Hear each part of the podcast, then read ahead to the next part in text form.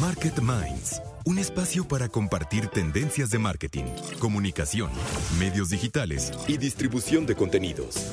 Con Diego Plaza, director general de FCO Group y cofundador de Elliot Media, y Raúl Ferráez, presidente de la revista Líderes Mexicanos, FCO Group y Elliot Media.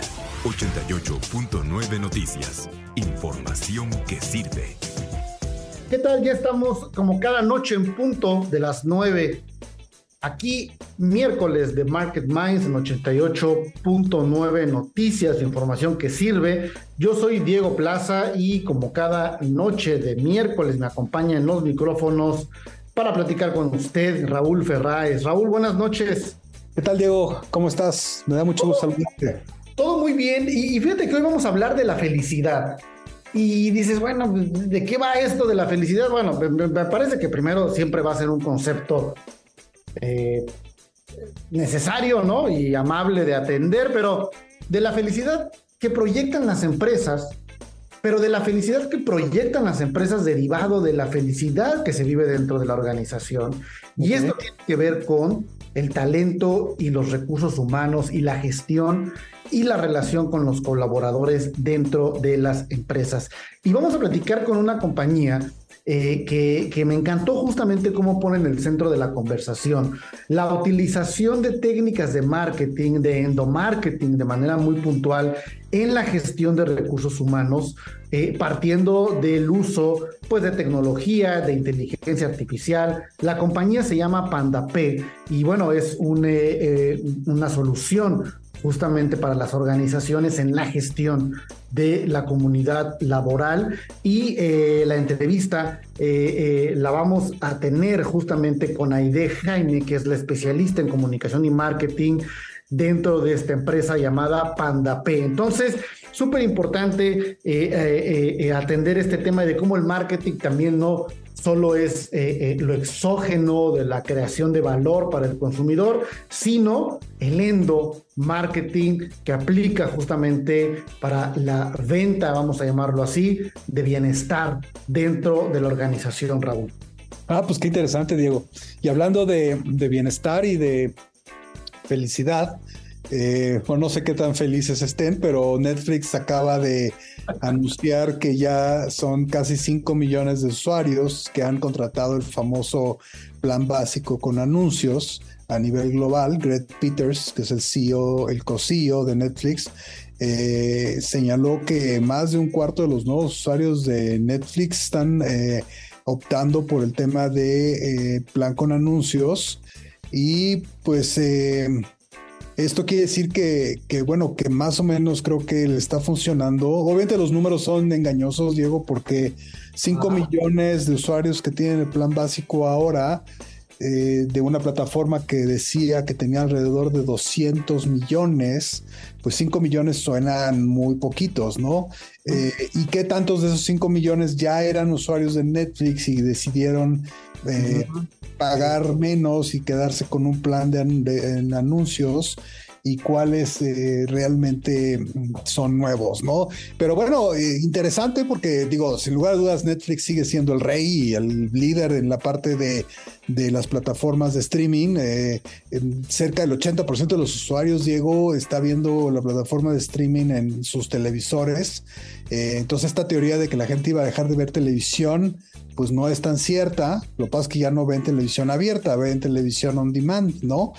Y eso creo que también está generando una baja tremenda en otras plataformas que se están viendo en problemas graves en, Estados Unidos, en México, en muchos países como DirecTV, como Easy, obviamente, eh, muchos otros eh, servicios de cable y de programación en línea que pues no sé, no, no, no están teniendo el mismo éxito que las plataformas digitales, ¿no? Entonces, para, eh, hablando del mundo de la, de la mercadotecnia, pues sin lugar a dudas va a ser una ventana más, ¿no? Este, eh, cosa que estaba, que no existía, Diego, o sea, hasta hace unos meses, pues una de las plataformas con más usuarios a nivel global no tenía la opción de poner publicidad y ahora la tiene y lo más seguro es que muchos de los demás sigan este mismo camino Y entonces, pues esto, esto se aúna a, mucho de lo que hemos estado hablando eh, en las últimas o en muchos de los programas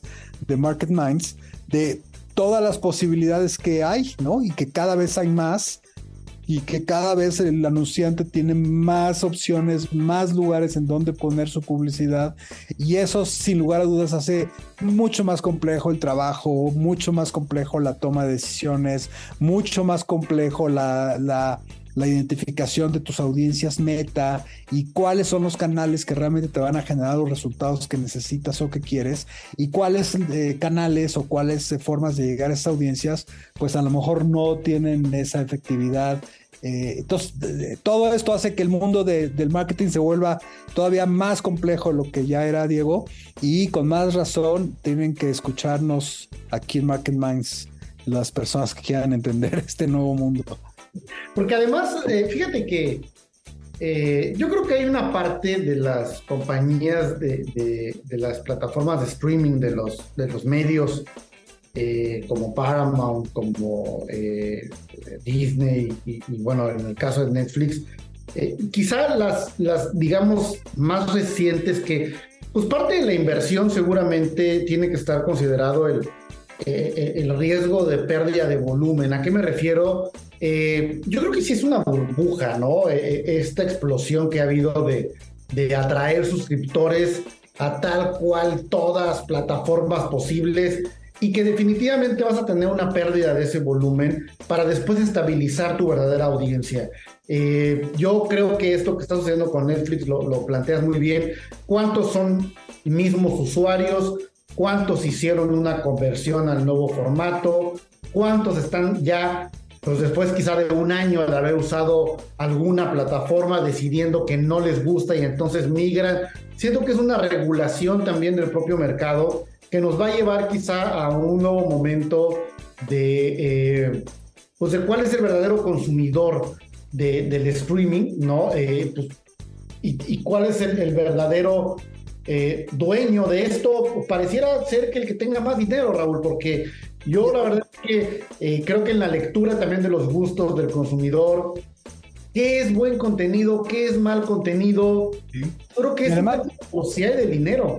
Y además volvemos otra vez a un principio muy, muy importante y fundamental de los análisis que hay que hacer a la hora de eh, el planteamiento de, de, las formas de publicidad, Diego, que es eh, la atención del cliente, ¿no? Eh, creo que hay eh, evidentes números claros que nos dicen la caída tan brutal que hay en la atención del cliente hacia la publicidad programática, ¿no? En donde se ha generado ya un rechazo a las banderines, a la publicidad, en el que según últimas cifras, cerca del 97% de las personas le dan skip a cualquier tipo de publicidad. Entonces, si, si estás luchando por la atención del cliente y si ahora el modelo de Netflix es volver a la televisión tradicional en donde haces cortes programados y obligatorios para que veas publicidad, ya la televisión tradicional traía un problema de que justamente cuando venían sus cortes a publicidad, eh, con los controles remotos, Diego, la gente pues cambiaba a otros canales justo para no ver la publicidad y mientras ver otra cosa. Entonces, aquí yo creo que también Netflix tendrá que demostrar si ese regreso a esa publicidad tradicional de la televisión de los años 40, 50, realmente es una, o sea, va a generar la, atención que la gente está pensando que va a generar, porque yo me imagino, estás viendo Netflix, viene un anuncio, ¿qué vas a hacer? Vas, de entrada yo creo que vas a bajar la mirada a tu teléfono, como un second screen, para ver cosas, para ver tus mensajes, para responder el WhatsApp, o sea, ¿qué tanta atención le vas a prestar a esos anuncios? Eh, no va a ser ni de risa la misma que le estás prestando a la serie o la película que estás viendo. Eso creo que es evidente.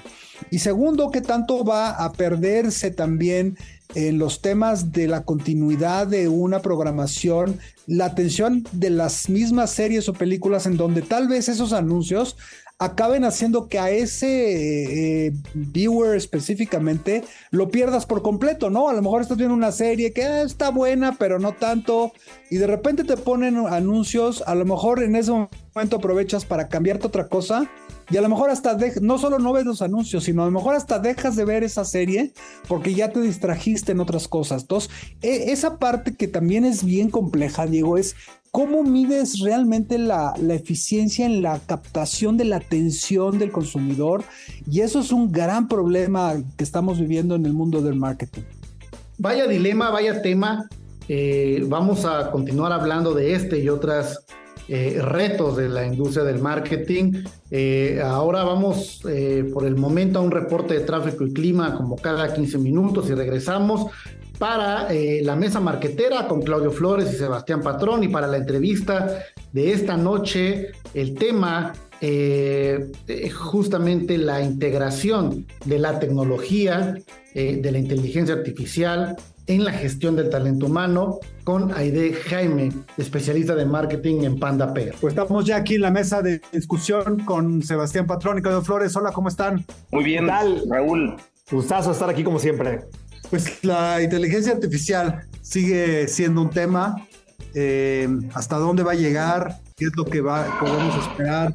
En muchos sentidos es un gran misterio eh, qué tanto los usuarios van a acabar eh, realmente teniendo una experiencia eh, memorable de, de, realmente interacción con la inteligencia artificial también está por verse. Pero bueno, pues creo que llegó para quedarse y creo que va a avanzar muy rápido. Y en el tema de lo que los consumidores quieren, eh, especialmente para la personalización de la audiencia, eh, creo que hay muchas cosas que se van a tener que ir adaptando, ¿no, Claudio? Sebastián, ¿cómo ven eh, este tema? Pues mira, de arranque a mí me gustaría decir que la inteligencia artificial, machine learning, es va a ser una revolución en las vidas cotidianas de todas y todos, va a cambiar la manera en que trabajamos, estudiamos, socializamos, nos entretenemos. Está siendo una verdadera, un acelerador de la transformación digital y hoy pues, eh, yo creo que tenemos más dudas que certezas respecto a cómo va a afectar como bien dice Raúl, de manera muy concreta nuestras vidas de inteligencia artificial. Y diría yo que hay más miedos que esperanzas, quizás, Sebastián. No, totalmente. De hecho, hace hace poco una conversación con, con, con Gaby Barquentini y con Claudio les preguntaba yo, ¿el futuro te da más miedo o te da más esperanza, no?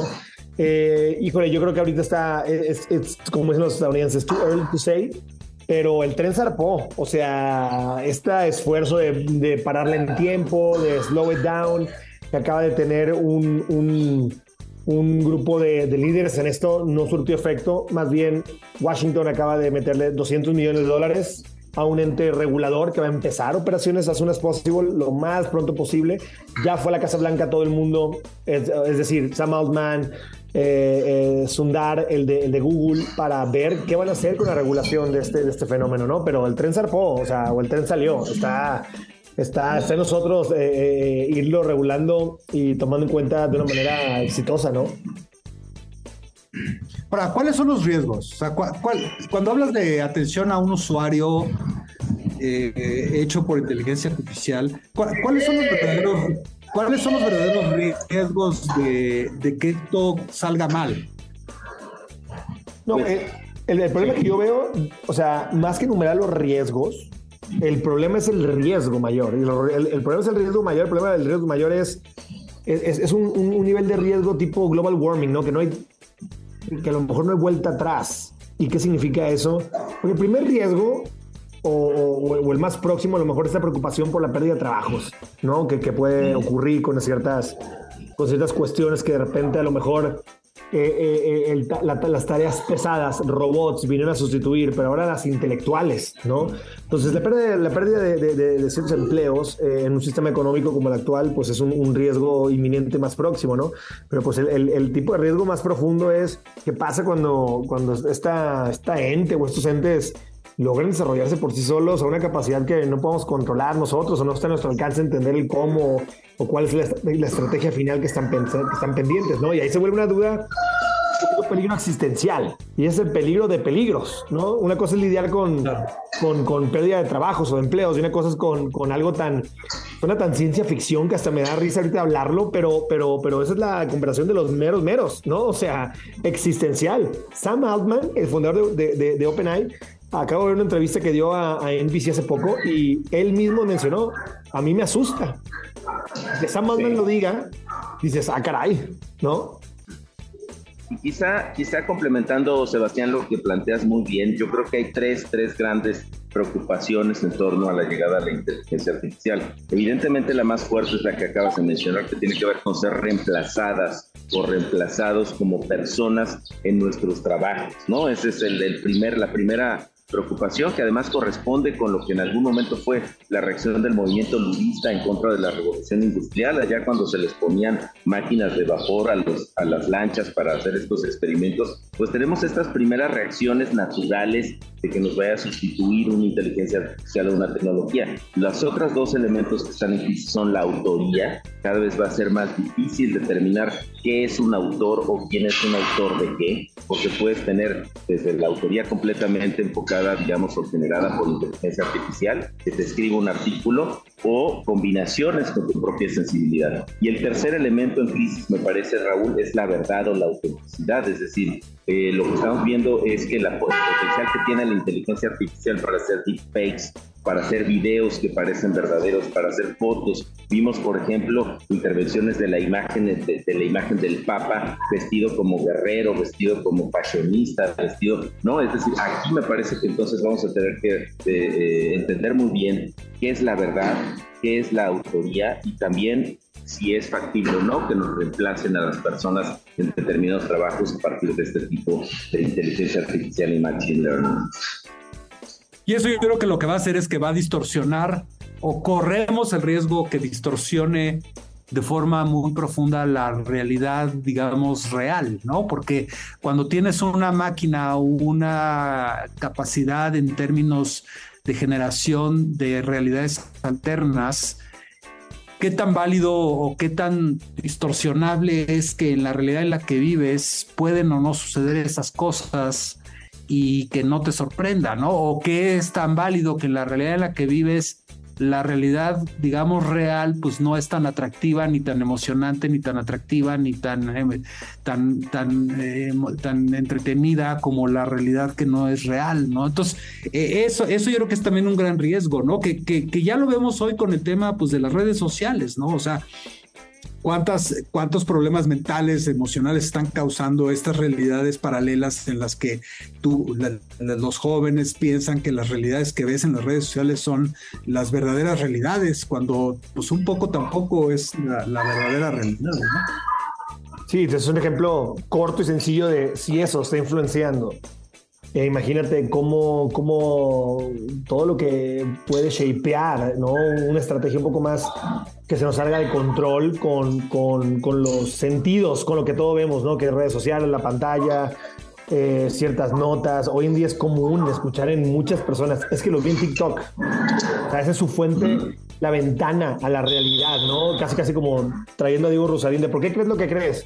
Pues en esencia nosotros los, los ah, pues leí un libro, vi una, vi una, estadística, este, un poco la experiencia de, contacto directo, ¿no? Pero hoy en día, ¿cómo, cómo, cómo puede ser esto, esto cambiable eh, de una manera sencilla? Creo que es, es, es complejo, ¿no? Y al mismo tiempo creo, Sebastián, que estamos exigiendo dos cosas de la propia inteligencia artificial. Queremos personalización, queremos que nos ayude toda esta tecnología a tener mejores ofertas, productos y servicios diseñados para nosotras o nosotros, pero no queremos perder un ápice de privacidad de nuestros datos. Entonces estas son las dos tensiones, me parece que están en los extremos de la punta de la madeja de la inteligencia artificial. Uno, en la potencia que da para personalizar y ajustar la oferta de servicios a nuestras necesidades, pero segundo, también todo lo que sabe al final la inteligencia artificial de nosotras y nosotros y lo que nos preocupa de que quién tiene esa información, cómo la protege, cómo la maneja, cómo la gestiona y si realmente esa información se está usando para nosotros o para otros. Pues gran realidad, ¿no? Gran, gran debate este de la inteligencia artificial. Yo creo que seguiremos hablando de esto y de cómo esto va a impactar en las decisiones de marketing, de la realidad del futuro. Y pues bueno, pues muchas gracias Sebastián, Claudio, por estar en, esta mesa como todos los miércoles en Market Minds. No, a ti, Encantado. Como le adelanté, a usted que nos está escuchando a principio del programa del día de hoy, vamos a hablar sobre tecnología eh, y cómo la inteligencia artificial y toda esta conversación hoy sumamente recurrente que está en todos lados eh, del chat GPT eh, está aplicando también para la gestión del talento y para todo, pues vamos, el dinamismo que hay en todo momento en los recursos humanos, donde hay organizaciones como todo, que tienen eh, el eslabón del talento en la prioridad, otras quizá no tanto y deberían. Es decir, la conversión de recursos humanos es una conversación que además le da sentido justamente a la fuerza creativa, intelectual eh, eh, de cualquier organización. Y además me encanta mucho la definición que ahorita les voy a compartir. Eh, y bueno, vamos a platicar justamente en cómo todo esto aplica a través de las nuevas tecnologías, en el impacto en una mejor gestión de recursos humanos. Y esta noche vamos a entrevistar a Aide Jaime, que es pues la representante, la directora de marketing y comunicaciones de Panda P, que justamente me, me, me, me, llamó mucho la atención la, definición exacta eh, de la compañía que ahorita nos van a ampliar la información, pero porque vean, eh, me gustó. PandaP es el software de recursos humanos líder en Latinoamérica que optimiza los procesos de recursos humanos para contratar de forma eficiente el mejor talento y facilitar la gestión de las empresas, impulsando su felicidad laboral. Esa parte me parece que es el centro de mi conversación y por eso te doy eh, la bienvenida a Market Minds. de buenas noches. Buenas noches, Diego. Pues muchísimas gracias por, por el espacio y, y sí, como, como comentas, pues eh, es nuestro objetivo desde, desde Pandape. Cuéntanos un poco más cómo ha sido su implementación en nuestro país. Eh, este es un objetivo, pues, eh, vamos, eh, enorme, ¿no? Aplica las áreas de la vida de cualquier ser humano, pero en estricto diseño estratégico de Panda P, ¿qué quieren alcanzar? ¿Cuáles son las metas? ¿Cómo están en nuestro país? Pues te platico que somos, como bien decías, una suite integral de recursos humanos eh, que justamente tiene el objetivo de optimizar y simplificar los procesos de las áreas de recursos humanos, desde aquellas que tienen que ver con el reclutamiento y la selección, pero también lo que ocurre después cuando ya se integran los colaboradores a las organizaciones, ¿no? Las partes de estrategias de compromiso, operación diaria y retención del talento. Y sí, como, como bien platicas, nuestro objetivo va encaminado a eh, mejorar el compromiso, la satisfacción de los colaboradores y esto impacta en, pues en sus índices de felicidad, de satisfacción y todo lo que esto conlleva, ¿no? Eh, a grandes rasgos, pues tenemos cinco años eh, aquí en México, nos fusionamos, éramos eh, un software, un ATS, lo que se conoce, que es un software de, de reclutamiento y selección, y Holmes eh, que era un HCM y nos fusionamos para crear eh, esta eh, un software pues mucho más potente, un SaaS de recursos humanos en Latinoamérica que hoy por hoy tiene más de 5.000 productos activos y pues que buscamos esto, como, como bien comentas, ¿no? afianzar el compromiso porque sabemos y reconocemos los beneficios que esto tiene para las organizaciones. Ahora, normalmente hablamos de, eh, eh, de las áreas funcionales, por ejemplo, en una organización, en una empresa, eh, de recursos humanos y marketing, y pareciera que son mundos dispares, pero no, ¿cómo aplicas el marketing en el área de recursos humanos? Es decir, cómo el endomarketing y esta gestión interna de, la, de los estímulos, de los impulsos, de, de, inclusive de la venta de entusiasmo a veces dentro de la organización. ¿Cómo lo están haciendo y cómo lo plantean ustedes en Panda P Aire? Mira, qué bueno que, lo preguntas porque e, es, bien importante. Nosotros hicimos un estudio eh, para detectar cuáles eran los principales desafíos de las áreas de recursos humanos y arrojó dos principales. Por un lado era la escasez de talento o la, dificultad para encontrar a la persona ideal que cubra la posición que, se está buscando y por otro el de lograr que esta persona que ya entró permanezca y se desarrolle satisfactoriamente en la organización.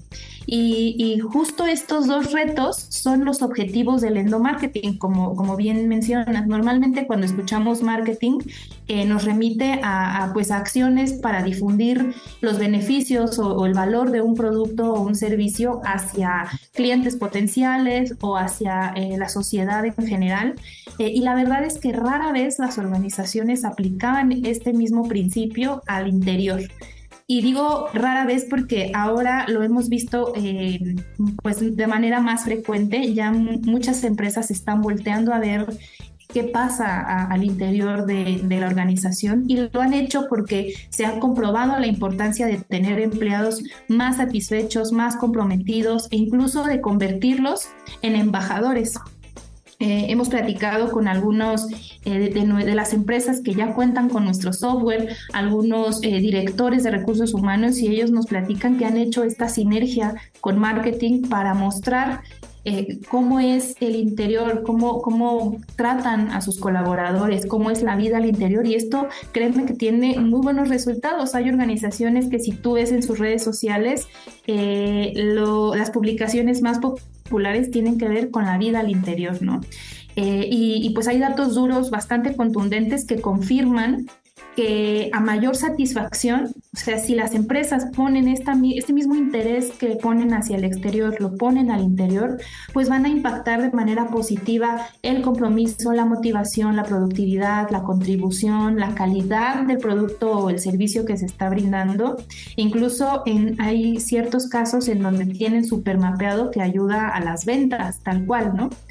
Y por el otro lado eh, contribuye pues a reducir índices, de absentismo, de rotación, de apatía, de burnout y hasta de incidentes de seguridad. Entonces, eh, pues creo que es bastante eh, fácil comprender cuál es la importancia de trabajar en generar ese mismo engagement o compromiso que se vive por las marcas desde sus compradores, sus clientes, pero ahora viéndolo desde el punto de vista de colaboradores, ¿no? Y a mí me gusta pensar eh, en un ejemplo que, que, qué pasaría si a una persona le preguntas en dónde trabaja y si es un detractor, pues qué va a decir, ¿no? Va a tomarlo como una oportunidad de hablar de todas las áreas de oportunidad que él detecta, todo lo malo, todo lo que percibe como, como que no, no le hace sentido. Pero ¿qué pasa si haces embajadores? Y entonces cada persona que va por ahí contando que trabaja en tu organización y platica todo lo bueno que haces y platica eh, que implementas ya tecnología para mejorar los procesos o para hacerlo sentir mejor, pues es, es increíble el impacto ¿no? y el alcance que esto puede tener. Entonces, de esta manera, eh, pues se, puede ver la sinergia entre el área de marketing, que a veces eh, es, pues siguen siendo dos eh, áreas individuales que convergen en estrategias o incluso puede llegar a existir esta figura desde las áreas de recursos humanos. Pero sí está bien interesante y la verdad es que tiene pues muchos beneficios para las organizaciones. Y sobre todo, aquí hay una parte que inclusive eh, hablabas de, embajadores, eh, me, parece fundamental porque hoy todos tenemos un coeficiente de influencia digital, ¿no? Es decir, embajadores en, el terreno de la influencia digital, es decir, todos somos influenciadores de alguna manera, ¿no? A través de lo que comentamos en nuestros contenidos digitales. Entonces, eh, inclusive el endo-influence o el endo-marketing que se plantea justamente a partir de una conversación hecha volumen a partir de múltiples individuos y me parece que voltear a ver ese, ese potencial es sumamente importante. Ahora, eh, yo te quiero preguntar, estamos hablando del lado de los beneficios para la empresa, sí, también los beneficios que van a impactar en el colaborador, pero ¿cómo lo vive el colaborador? ¿El empleado cómo vive PandaP? Es decir, ¿cómo es la experiencia del colaborador de una herramienta y de una gestión, pues digamos, eh, eh, de vanguardia? Pues a través de, estrategias de bienestar que pueden ser apoyadas por la tecnología gracias a, nuestro software, eh, los colaboradores pueden hacer mucho más satisfactorio el día a día. Nosotros lo vemos desde el punto de vista del, eh, del área de recursos humanos en la que al facilitarle todos estos procesos, automatizarlo y liberarlos de esas tareas, pueden enfocarse en estrategias de mayor impacto para los colaboradores. Ya partiendo de ahí, estamos pensando en el colaborador como el centro de todas las estrategias. Vamos a liberar al área de recursos humanos para que ahora sí pueda enfocarse, pueda, por ejemplo, conocerlos, hacer perfiles, eh, de quién compone la plantilla, qué puede funcionarle o interesarle a mi colaborador real, no a lo que creemos o suponemos.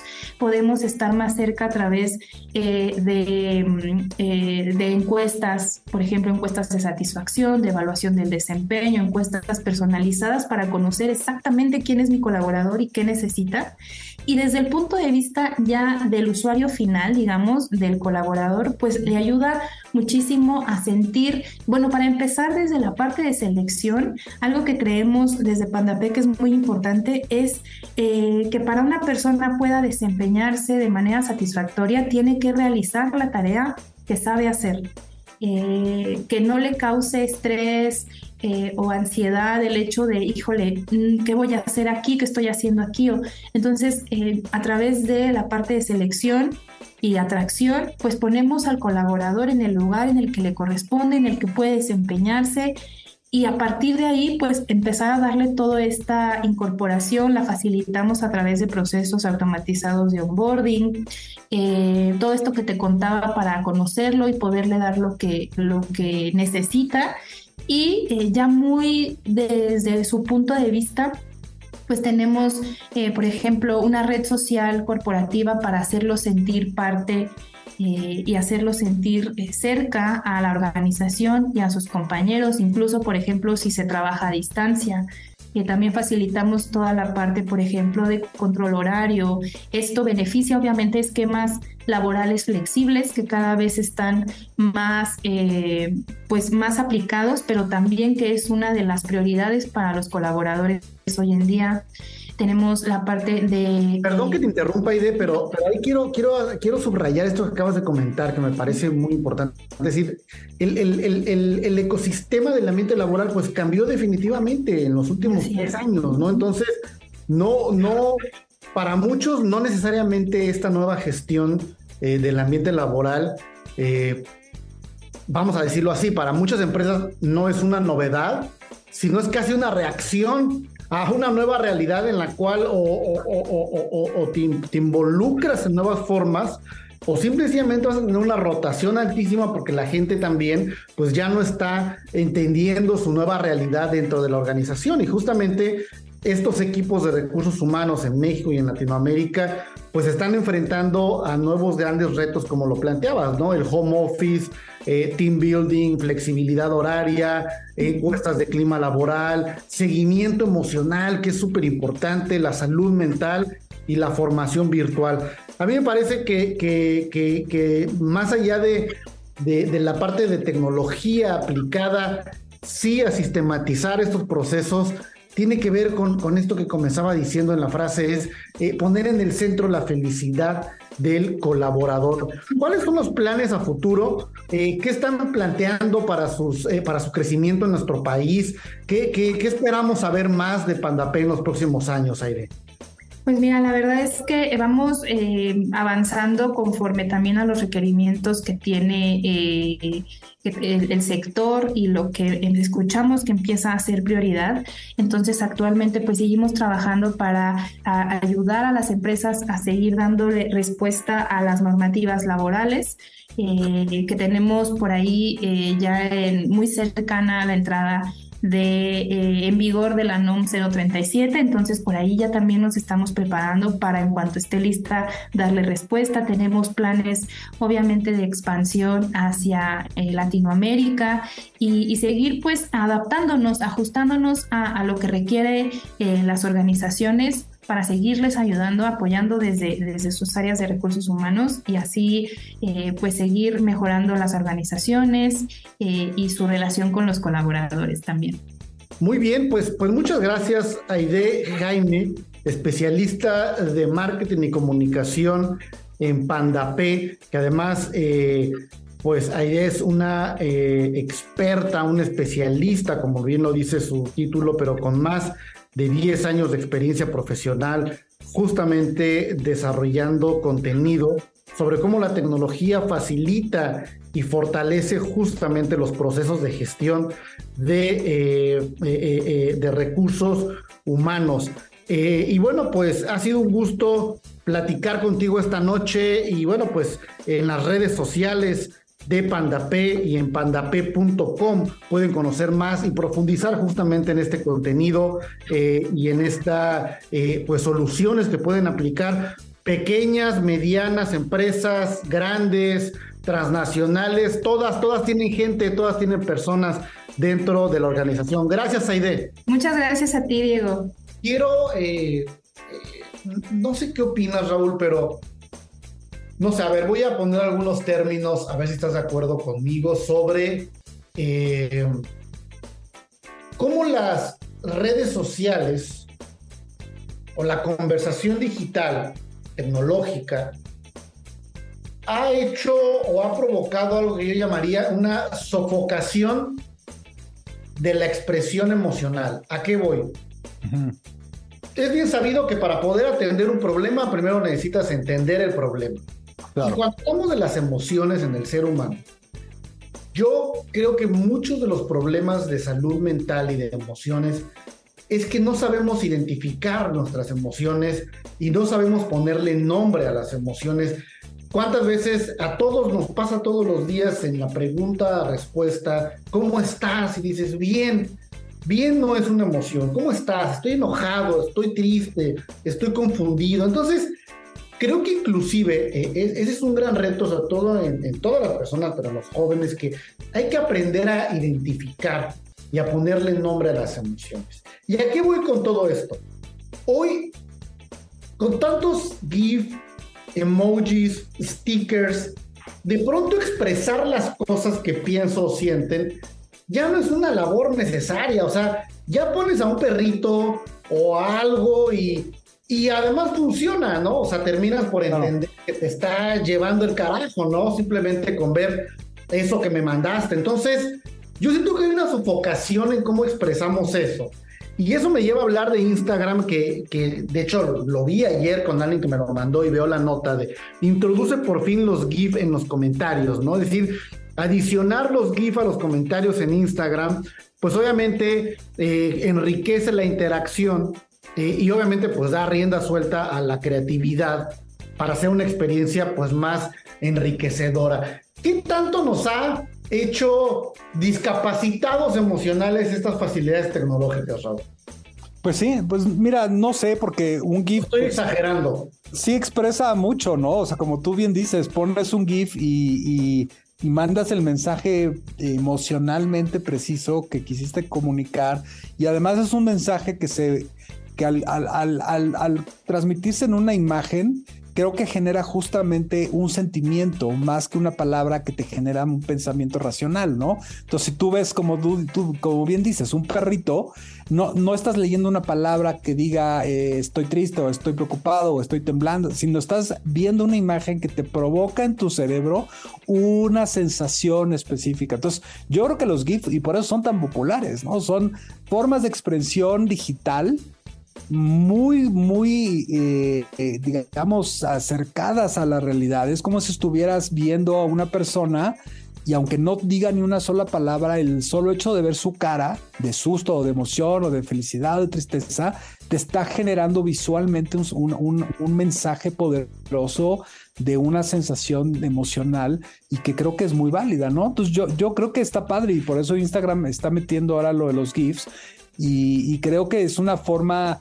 yo, yo creo que inclusive va a llegar un momento de, a lo mejor también ya estoy también aquí exagerando, en que muchos diccionarios de la lengua real española y del, del Oxford Dictionary en inglés, todo, van a tener que empezar a incluir las imágenes de GIFs como, como conceptos de comunicación válida, ¿no, Diego?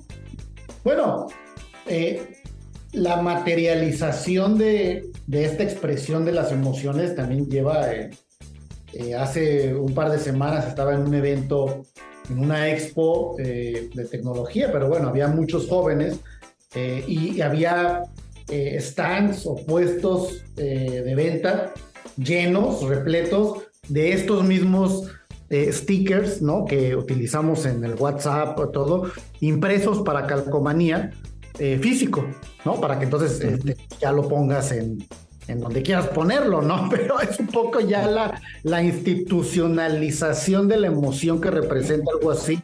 Pero bueno, al final, como dices, lo, de, lo del diccionario, eh, eh, al final de lo que es, es las nuevas formas del lenguaje, ¿no? Y me parece que en ese sentido es totalmente, pues, una realidad y una realidad que estamos justamente eh, pues atendiendo en este, en, cómo hoy nos comunicamos, Raúl. Oye, pues fíjate que hablando de nuevas realidades, Adidas eh, está lanzando junto con Snapchat su realidad aumentada.